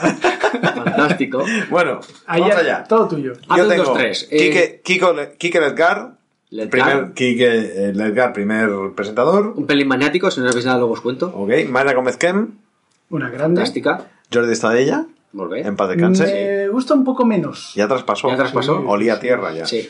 Eh, Miriam Rampa Díaz, de lanzamiento. Ojo, Miriam Díaz Aroca. Sí, eh, pasó de azafata. No me gustó su época. Pasó de azafata a presentadora, Sí, esa mujer, ¿eh? correcto. Bueno, es que hay mucha gente que fue azafata. Ahora es con... tengo cosas yo. Y, También ojo. Josep María Bax. Sí, Al, hicieron. se- al señor Bax. Al Sí, señor sí, Bax. sí, sí, al sí, señor sí. Bax. Y, de hecho, hicieron. Y en 2004, Luis Roderas. No me gusta. Que a mí me y, fascina. o sea, No intentaron recuperar Sí, el programa malamente. Y tengo, tengo una anécdota del 1 del 1, 2, 3 que es, eh, que explica a uno de los realizadores eh, que dice que Chicho explicándole a un cámara que quería un plano de una manera y el cámara le dijo que no podía hacerse. Un cámara de estos con grúa. Sí. ¿vale? Y le dijo que no podía hacerse. Y Chicho le dijo, ¿me permites un momento? Los cámaras no. Yo he sido cámara y los cámaras no aprendemos, somos tontos. Y le dijo- si un director te dice, esto se puede hacer, no sé por dónde vas a ir, pero yo sé que ese, yo he sido cámara y esto se puede hacer. Si el Pues, te lo dice, pues se va a le poder dijo, ¿me hacer. permites un momento? Y se puso la cámara, hizo el plano, bajó y le dijo al cámara, nunca te voy a pedir algo que no puedas hacer. Oh, Totalmente. Yo lo aprendí eh, a base de un par de tortas. me gusta, me Claro. gusta. Bueno, eh, Porque él había sido cámara, y había sido realizador, y había sido Pero actor, y había sido todo. quizá otro director Claro. hubiera reaccionado de otra manera. Él simplemente dijo, mira, te enseño cómo es. Bueno, te enseño que se puede hacer. Te enseño que se puede hacer, claro. Pero quizá otros directores hubieran dicho, "Ah, este señor, tal. Pero esa soberbia que tienen algunos. ¿no? Mal operador de cámara, ¿eh? porque si fuera bueno hubiera dicho, repítemelo que te lo hago. ¿Cómo que es lo- lo que hacemos cómo lo que hacen los buenos operadores de cámara. ¿Lo quieres con ribete o sin ribete? ¿Qué nos ibas a explicar, José? Eh, de, de, Del un, dos, tres. del Edgar, Sí. eh, es muy famoso un par de manías que tiene, no sé si las conocéis. Es que siempre, no sé si habéis fijado, podéis ver vídeos en color todavía, que siempre iba con un calcetín rojo y uno negro. No jodas. Siempre. ¿En serio? Era una supermanía que tenía. Y siempre iba con los calcetines de cada color. Eso se vería en los últimos Y- programas porque se No. veía en blanco y negro. Y hecho, sí, en blanco y negro, pero de hecho, de, de hecho él, lo- él lo confesó después. Dijo, no, no tengo esta manía. Yo tengo esa imagen de blanco y negro Sí. y me ha roto la cabeza este hombre y digo, ¿cómo vio el rojo y él? Seguro que sí. Lo que pasa es que en un 2, 3 en blanco y negro de este hombre no se veían los pies. Pero, si llegan son- a ver, se dirían distintos tonos de gris, Pero yo- seguro. Yo, creo que todos los Hombre, programas que hizo Leclerc eran en blanco y negro. Sí, seguro. Y luego tenía otra manía, y, pero lo que pasa es que eh, cuando le preguntaba las entrevistas nunca confesó a qué venía, y es que siempre llevaba tres relojes, dos en la mano, en la mano izquierda y uno en la derecha. Siempre llevaba calcetines, un rojo, un rojo y uno negro y tres relojes. Este No me, lo, no me lo creo. Hay fotos donde sale él hablando en una entrevista, no sé qué, lo ves gesticulando y ves los tres relojes en las manos, en fotografías aleatorias en internet. Esta gente Están. la farándula es que, de verdad, sí, no decir. Manías, manías todo de- mal, manías todo de- mal. manías de esta gente. Otra cosa que me gustó mucho de un 2, 3 fue el tema zafatas. Sí, claro. Que. eh, Eso le gustaba a todo ha jodido. No. A mí me gustaba Ángel Garo. ¿Te acuerdas? Ah, Sí, y ni Ángel Garó, ni Ah, eh, que Gota tres personajes. No, Sí, Ángel Garo. ¿Cómo se llamaban? re- recuerdo que no me hacían gracia ninguno. Ah, No, no me reía. japonés. Eh, bueno, se acercaba siempre Sí. y hacía un silencio. La Decía, sevillana japonesa. ¿Os acordáis, no? El silencio hacía. Uh, Uh, sí. Joder, dejadme hacerlo, cabrón. No, mi gato. ¿Cómo hacía, Xavi? perdón, perdón, que os perdón. jodan. No, no, no, antes. Hasta que no lo hagas, no. Siempre no, no lo hagas, hacer, que no no lo hago. No, hazlo. No, no grabo, eh. No, No no, grabo. que me ha dado la bajona ya, Que, hombre. no. que- que corto el podcast, como no lo hagas. No lo hago. Corto. Vale, Venga, va. para que no. Y te, y te cuento los de las. Que yo te quiero más. Eso es genial.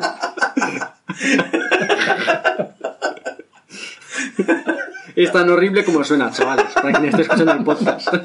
Aquí no hay bajonas que valgan. Aquí Así no hay que bajonas. hay que hacer cosas y Joder, tío. Va, tira. Bueno, aparte de, de la estética de las azafatas, sus gafitas y todo el rollazo, hay una cosa que a Chicho se le atribuye muy poco y es la capacidad que tenía para encontrar talento. Tenía una, una, era una brutalidad. Y os voy a decir solo unos nombres. aleatorios. Eh, bueno, aleatorios. voy a decir unos nombres, unos poquitos de, de casi de 100 mujeres. Victoria Abril. Buah. eh, ¿Sí? Sí. Sí, sí. Ah, es verdad, era azafata. Sí, Sí, sí. sí, sí. sí. Ni- Nina Agustí, la Nina, la Sí, cantante. Nina, Ajá. Nina. La que ahora es una, una gurú de la música. Sí, sí. Eh, Silvia Marsó. Sí. Kim Manning, la californiana Ah, sí, que está una sí, crack haciendo, sí, haciendo sí, bailes. Sí, sí, sí. ¿Vale?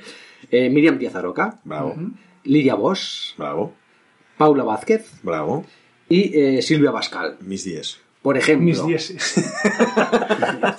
Y de hecho, voy- y, voy- y os voy a destacar una, os voy a destacar a la primera zafata que fue la, la- la primera contable que decía aquello de eh, a cinco pesetas, Sí. la- ¿vale? Esa, esta primera zafata contable que se llama eh, Ana Ángeles García, Siete respuestas acertadas a 25 pesetas cada una, 175 pesetas. después ha sido eh, dobladora, dobladora de cine, pero ojo, ha doblado a, a Marco, ha doblado en Cheers, Los Ángeles de Charlie. Como Marco. A Marco, era la voz de Marco. La voz de Marco era. ¿Qué dice? En un puerto Esta, italiano. mu- sí, sí, sí, esta mujer era la voz de Marco. Ha doblado personajes en Cheers, en Los Ángeles de Charlie, en Harry Potter. Wow. Eh, es, es la voz de, de Frances McDonald, McDowell, Sí. la de Tres anuncios a las afueras o Fargo. Oh. Es esta mujer, y esta es la primera azafata que hizo de contable. Y- Pero es que, Qué si buscas la historia de ca- de casi todas las azafatas, todas tuvieron después mucho más recorrido. Bueno, Fí- Fíjate que el 90% de las azafatas que pasaron por eh, el 1, 2, 3 o cualquiera de sus programas, al final hicieron una carrera más o menos de éxito, en un ámbito u otro. O sea, el tío sí que era un buen cazatalentos. sí, sí, se había, se había distinguido, había talento. Antes de que acabemos la época del 1, 2, 3, yo quiero decir una cosa. ¿Alguien recuerda a Don Cicuta? Sí, Sí, claro. Claro. Hasta cañones. ¿Quién era? Tacañón de. Tacañón de. de tacañón del todo. Los tacañones. Los tacañones Los del todo. tacañones, los super tacañones, Sí, sí, luego sí. Fueron los super tacañones. Sí. Eran los que te decían que lo habías hecho mal y te Ah, llevaban La nada. pasta, la pasta se queda aquí. claro. Que primero era Don Cicuta, pues después fueron las hermanas Hurtado. Las ah, sí, las hermanas Las hurtadas. Campana y se acabó. Sí, sí. Ahí Campanas. está. Oh,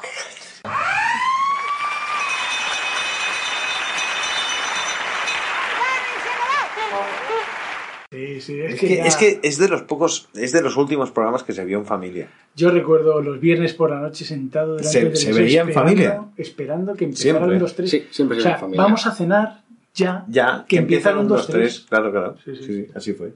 Bueno, eh, en la dilatada vida del 1, 2, 3, sea, dentro de la... Una, una sola cosa. ¿Sabéis que el 1, 2, 3 fue el primer programa de televisión donde se incluyó a un notario por primera vez? Ah, sí. Sí. Ah, para el las primer, cartas. El primer Ah, concurso con un notario. También se exportó. Y lo se hizo. hizo en Inglaterra. Sí, Inglaterra, Alemania, eh, Francia y Holanda. Y qué gran frase. Y le ha tocado un apartamento en Torrevieja, Torrevieja, Alicante. Ah, ahí está. que, que había, no sé cuántos hay, bueno, aquello es una barbaridad, pero Todos bueno. los, los ganadores del 1, 2, 3 Es viven allí ahora. Sí, sí, todos, todos, claro, claro. Bueno, total, en la dilatada vida del 1, 2, 3, desde el 72 hasta el 2004, ¿vale? En el 76, ahí, eh, Chicho Iván Salvador rueda una de las obras de arte más grandes que hay en este país. Perdonadme que lo diga así, pero yo soy un fan loco. No, no, pues no que había es, eh, es ¿Quién puede matar al niño?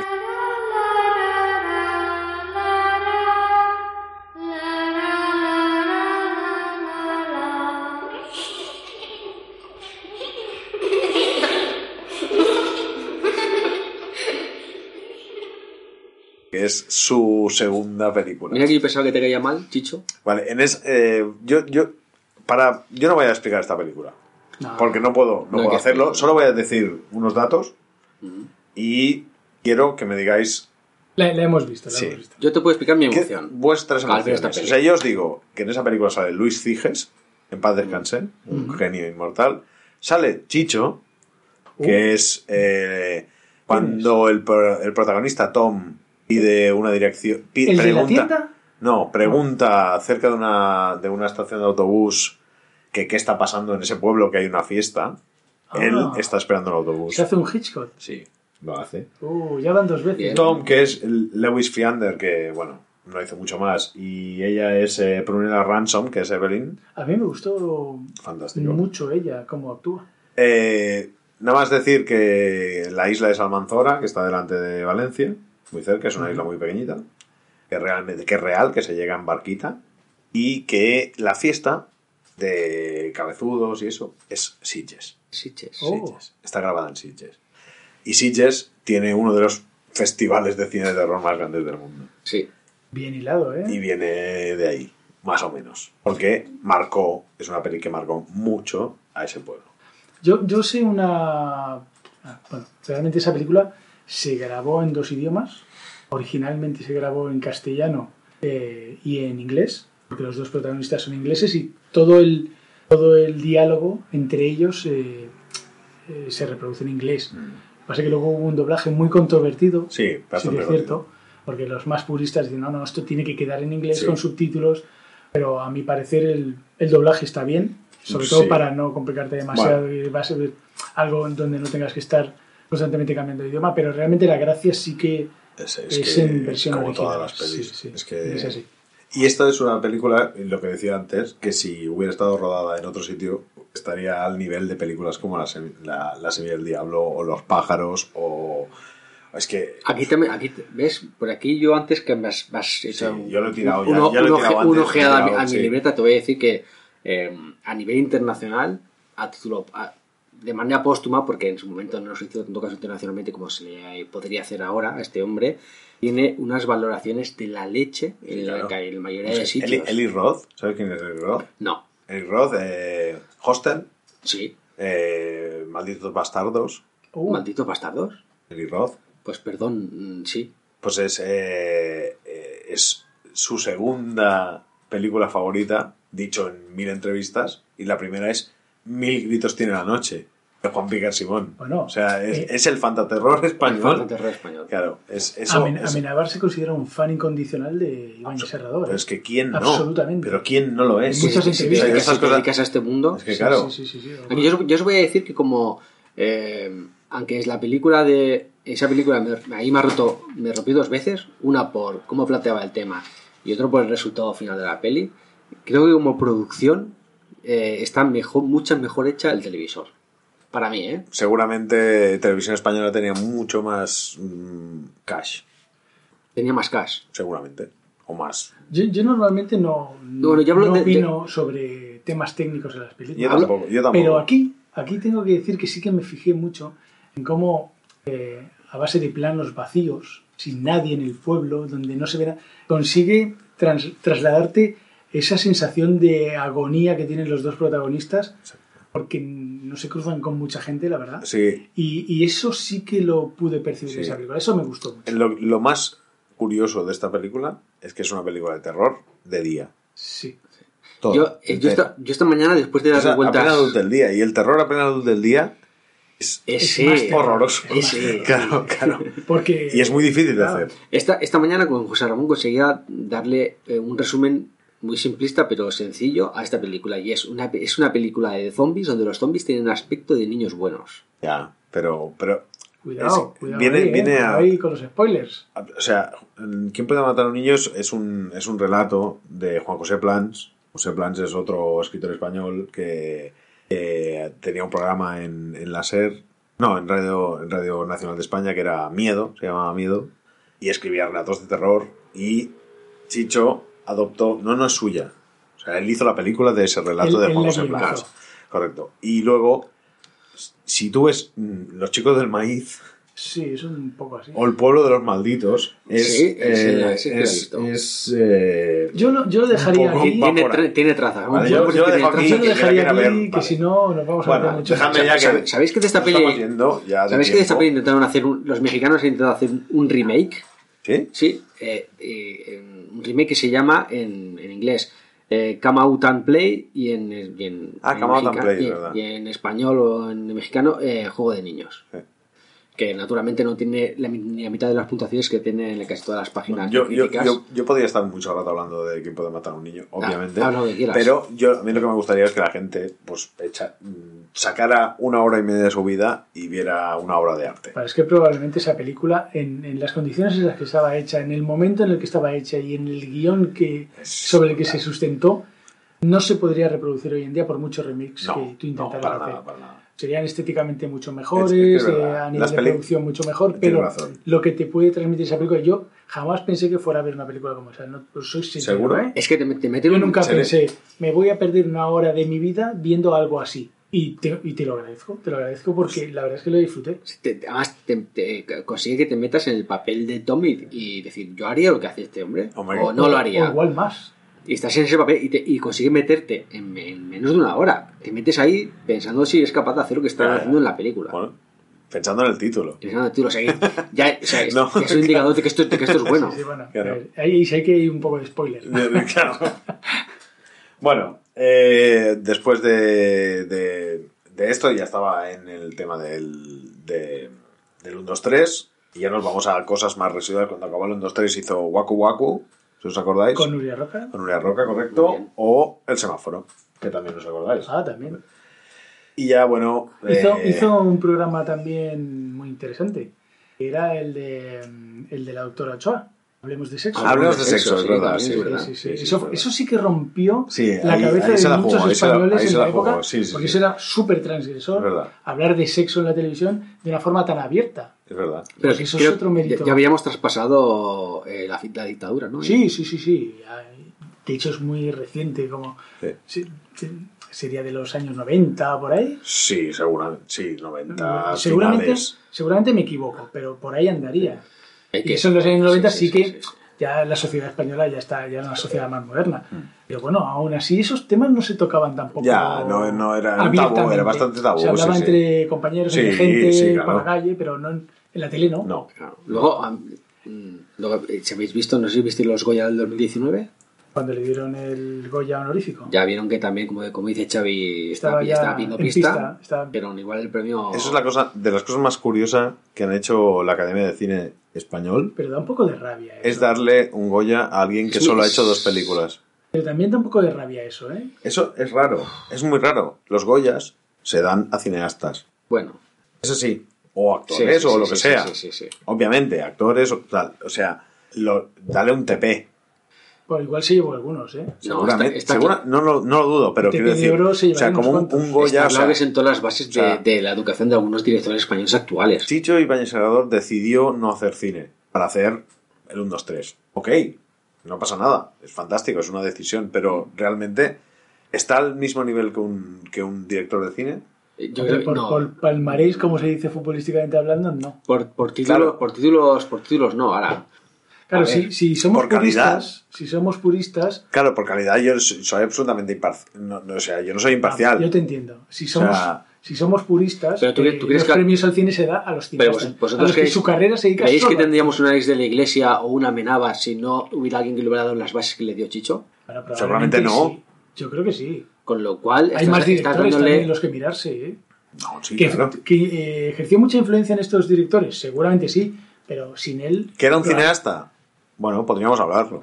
Yo creo que sin él también hubieran salido. No, yo no tengo- hay no controversia. tengo absolutamente hay controversia, duda. hay controversia ahí. Yo no tengo absolutamente ninguna duda. Tenía dos oportunidades, irse a Argentina o Estados Unidos. Y me equivoqué. Y me equivoqué. Lo vuelvo a decir. Pues yo me quiero equivocar Eso igual. sí, yo también. aun equivocándote, eh, tampoco te Claro, sale tan mal. porque en Argentina, ¿qué hizo? Hizo televisión. En Estados Unidos, ¿qué habría hecho? Ya lo hubiéramos visto. Pero la pregunta es. Hubiera sido... Es que, claro, el, el gato de Rodinger. Pero escucha, No, no, claro, claro. La pregunta es: ¿realmente hubiera triunfado como cineasta si se hubiera dedicado solo a eso? ¿Está basada en lo poco que hizo y tan bueno? Ya. Muchos cineastas hacen dos, tres, cinco películas, en el mejor de los casos, Ya. muy buenas y se degradan con el tiempo y no hacen más que De hecho, la- permitir mierdas. La mayoría, la mayoría de directores son conocidos por, como máximo, voy a quitar a Tarantino de la ecuación porque está un, poco, un pelín loco, es por cinco películas. Cinco películas top. Van a pasar a la historia para toda su vida, pero la mayoría de La directores se cuestión, conocen por cinco sea, películas. Lo que, lo que estamos diciendo es que seguramente un cineasta consagrado, un Scorsese o lo que sea, no sería capaz de hacer un programa semanal cada semana de la calidad que hacía Pues Chicho ese es el seguramente. de- Sí, exacto, pero, pero claro, un Goya... Lo que bueno, pasa es que has puesto un mal, ejemplo, yo- has yo- puesto un mal ejemplo, porque Scorsese, por ejemplo, tiene series como The Good Wife, que tiene ocho temporadas, es una bestialidad de serie. sí, pero no es cada semana y ahí en directo, no, eso no se hace. No es así. No se hace, no, no, sí, claro, no se hace. Claro. Bueno, dejémoslo aquí, que cada uno piense lo que quiera. Chicho de Senador era un genio. La información para que la gente vea lo que quiera. Sin la más, tiene. para mí, y lo será para siempre. Mi padre eh, cometió un error cuando yo tenía 11 años. Es me compró una tele y la puso en mi habitación. Yo con 11 años vi cosas que no tendría que haber visto. Y empezó mi locura por el cine de terror. Porque había un programa que se llamaba Platu Baradanicto. Oh. Y entonces me, me veía películas que no tendría que haber visto. Y empezó a, in- a interesarme todo este tema. Dejadme que acabe este podcast con una frase de Chicho en una entrevista que decía así. Las historias de, medio, de miedo son cuentos para mayores. Todos nosotros hemos tenido 10 meses, un año, un año y pocos meses, y de repente algo nos despertó en la noche de nuestro sueño. Un trueno, un relámpago. Nos dimos cuenta de que todo nuestro alrededor estaba oscuro. Entonces, creo que al volver a sentir esas cosas, inconscientemente volvemos a ser niños. Y es muy grato, más aún necesario, sentirse niños de vez en cuando. Es imprescindible entretener a la gente. Si se aburren, no comunican. Lo que más me gusta en la vida y lo que más me divierte es mi trabajo. Necesitamos del terror para volver a sentirnos niños.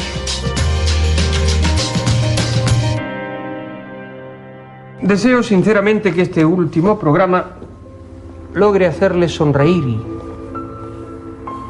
y, pensar también.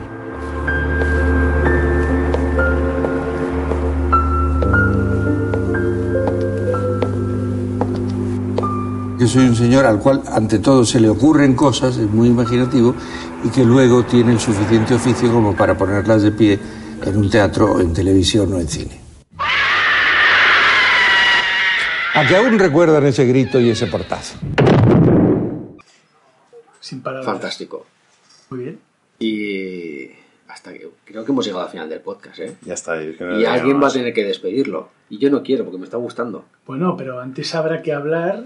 eh, hoy, hoy nos hemos saltado una cosa que está muy mal. No, Sí, no hemos hecho- valorado. No hemos valorado la anterior, así que. Ah, ¿lo como vamos esto a no hacer tiene- ahora? Sí, como no tiene orden, lo vamos a hacer ahora. Tíralo, Pero sí que sin miedo, ya- la gente ya lo sabe. El último, Eh, José, Empiezo yo. Eh, malo. El audio me rascó. ya está. No, no hace falta el porqué. No quiero dar. Es que soy muy benévolo siempre. Bueno, por supuesto que bueno. Bueno, yo diré feo, porque se dijeron nombres que no son los de verdad. Oh, eso ha sido una pullita, ¿eh? Sí. Mm, Eso duele. Sí. Eh, yo voy a. Bueno, vamos ya a despedir casi el programa, pero no sin antes decir que la semana. Bueno, semana que viene, no, en el próximo, pro- en el próximo programa habrá que hablar de algo. Yo no lo sé. Y me parece que le toca a un servidor. Te Vaya. Te toca a ti. ¿Ya te lo he dicho, José Francisco, lo que tienes que hablar o no? Eh, No, no, esta vez voy a decidir yo porque ahora ya hemos sentado las Oh. bases de que cada uno haga Oh. lo que le dé la gana. Así que yo Rebelión. voy a hablar. Rebelión. Llevo desde el, el- desde el programa 2 metiéndole fichas a Xavi para me- que hable de Chicho, que le gusta mucho a Chicho, a mí me gustaba, digo, va a hablar de Chicho, metiéndole fichas todo el tiempo para que no nos hablase de mierdas de tanques y cosas de esas suyas que no, que no valen para nada. ¡Qué faltón! Así que de manera indirecta conseguí que Te- Xavi hablase de lo, que, encanta. de lo que a mí me dio la gana, porque el podcast de José Ramón y tú flipas, pero se habla de lo que a mí me da la Qué gana. pesado. Pero, pero yo esta semana voy a hablar ¿Y tú de lo yo quiera. Yo voy a, yo voy a hablar. Me estoy calentando, ¿eh? Va, tira, suéltalo, es ¿Qué? igual, let it go. Mira, ¿sabes que no vas a...? No, mira, una cosa. Pero José. deja- pero un no, momento, no, no, no, no, hablar. que no. Pero deja. A No, ver, un, no. mo- a ver un momento, hasta aquí. No, no, hasta aquí, o sea, hasta aquí hemos llegado. ¿Queréis grabar más programas? José va a hablar de lo que yo le diga al próximo programa. Bueno, ¿y de qué quieres que hable? Venga, vale, de ¿qué tengo que las siete maravillas del mundo antiguo. Ok, José, ¿de qué vas a hablar? De las siete maravillas del mundo antiguo. ¿En serio? Pero si manda él. Vaya Y si no, no grabamos, ¿eh? Vaya maravilla. Pues nada, paso por el tubo y vuelve a mandar el señor. Ok. ¿Qué te parece? Pues que si alguien nos quiere encontrar en diferentes plataformas y escucharos por internet, os vais a buenosfeosymalos.com y ahí tenéis toda la información, una intro fantástica y todas las plataformas para escucharnos. Ah, esto cada día me gusta más. Sí. Porque somos Buenos, feos y malos.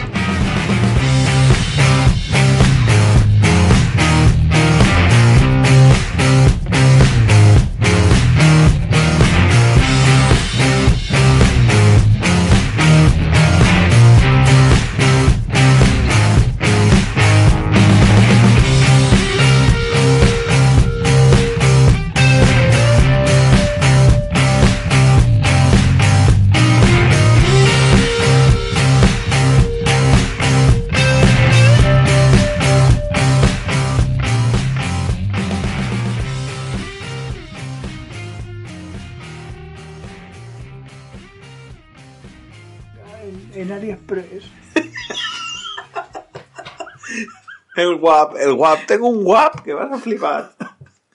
Pero no me lo comprima en MP3, que pierde calidad. Por suerte, y Ah, es, bueno. es- es interesante decirlo, tenemos un técnico de sonido entre Oh, nosotros. sí, sí. Es No. bastante refutado. No, no. Eh, Re- reputado. repu- reputado. Repu- refutado, tío. Refutado es como mal. Refutado es no Refutar te es- quiero, no te quiero. Exacto. Pues ya estaba bien dicho. Ah, ha sido refutado. Vale, vale. Joder. Ay, es que- José, ¿qué tal? Aquí aguantando. Aguantando la tormenta de, ton- de tonterías que tenéis. Bueno, es que es como tarde ya. ¿No te encantaría tener 100 dólares extra en tu bolsillo? Haz que un experto bilingüe de TurboTax declare tus impuestos para el 31 de marzo y obtén 100 dólares de vuelta al instante.